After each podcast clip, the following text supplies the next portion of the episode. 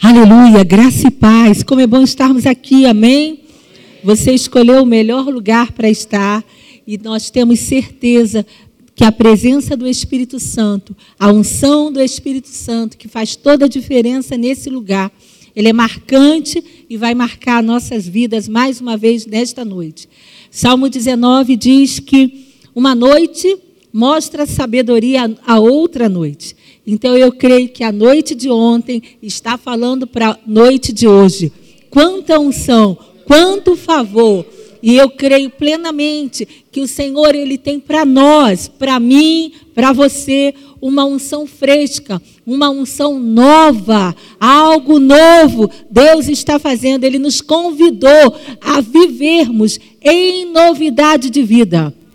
Então eu creio que o que ele tem para fazer hoje é totalmente novo na minha vida e na sua vida. E eu tenho meditado no Evangelho de Mateus e eu quero compartilhar com você uma passagem que está em Mateus capítulo 15. E o primeiro ponto que eu quero destacar é sobre a mulher cananeia. A Bíblia diz que aquela mulher Jesus estava naquela região onde ela morava e ela, com certeza, ouvindo falar de Jesus, ela foi até ele porque ela tinha um problema em casa. Talvez você entrou aqui hoje e o seu problema está em casa.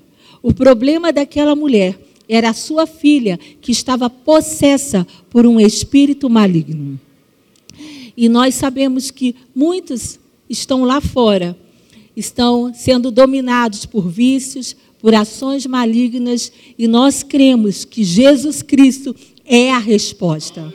E aquela mulher, ela foi correndo atrás de Jesus e ela suplicava-lhe que libertasse a sua filha.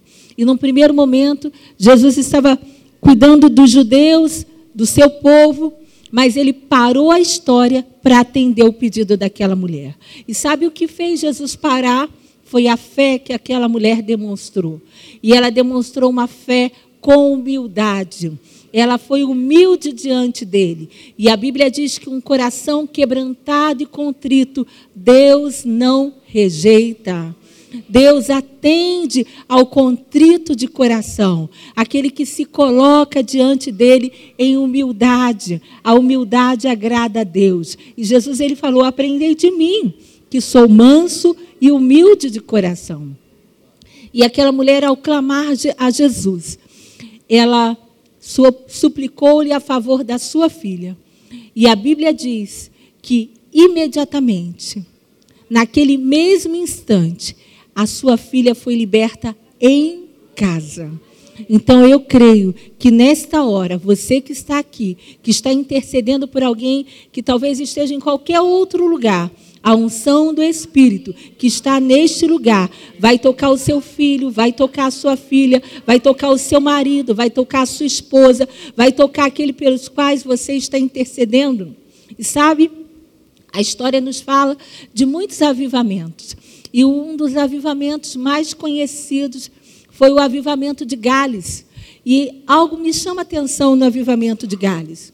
Eles foram cheios do Espírito Santo, eles intercediam pelas vidas. E sabe, muitos daqueles homens que eram carvoeiros, eles iam para suas minas de carvão e ao sair do seu trabalho, eles se embebedavam, eles ficavam alcoolizados e com certeza chegavam em casa bêbados.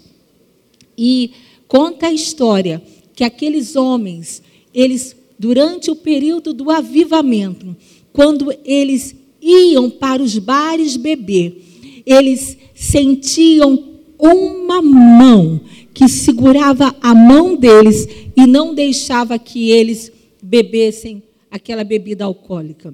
Certamente tinha uma esposa intercedendo, tinha uma igreja intercedendo, e a unção do Espírito tocava a vida daquelas pessoas.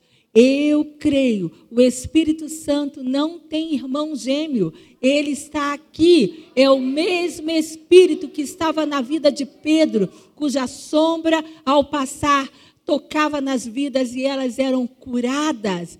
Então nós cremos, nós cremos, nós cremos em libertação à distância. Você está aqui e seu parente, aquele pelo qual você está intercedendo, pode ser liberto lá onde quer que ele se encontre, porque a boa mão do Senhor está neste lugar.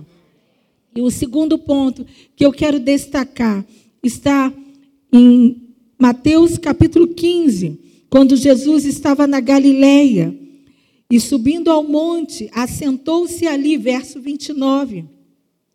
E no verso 30 diz assim: E vieram a ele muitas multidões, trazendo consigo coxos, aleijados, cegos, mudos e outros muitos, e os largaram junto aos pés de Jesus.